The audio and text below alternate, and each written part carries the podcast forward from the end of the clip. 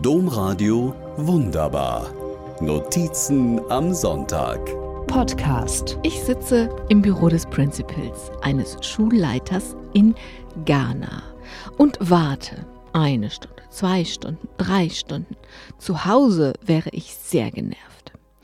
Mit meinem Oberstufenkurs bin ich nach Ghana gereist, um unsere Partnerschule zu besuchen.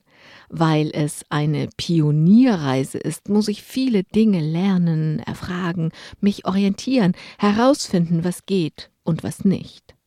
Um all das herauszufinden, bin ich mit vielen Menschen verabredet, zum Beispiel mit dem Principal der ghanaischen Berufsschule oder mit dem Leiter einer ghanaischen NGO, also einer Nichtregierungsorganisation, oder mit den ghanaischen Jugendlichen, den Partnerinnen unserer deutschen Jugendlichen.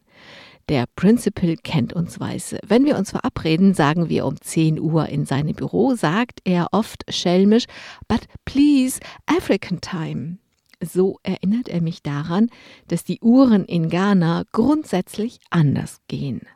10 Uhr meint nicht eine feste Verabredung um Punkt 10.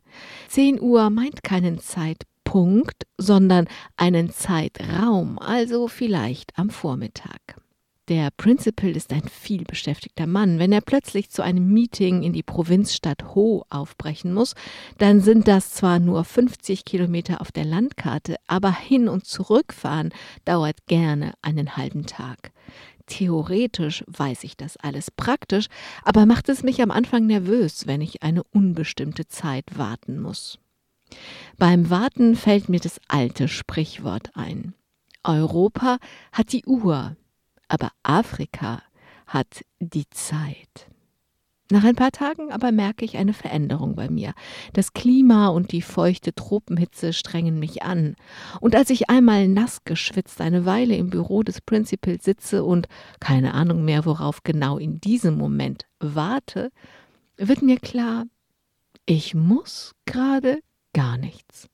Die Jugendlichen, mit denen ich gereist bin, haben Programm und sind versorgt. Ich habe keine anderen Termine und auch sonst nichts vor.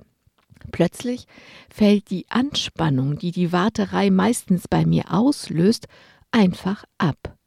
Es ist, als fielen Gewichte von mir. Plötzlich sitze ich da und eine große Ruhe breitet sich in mir aus. Ich sitze einfach und schaue herum.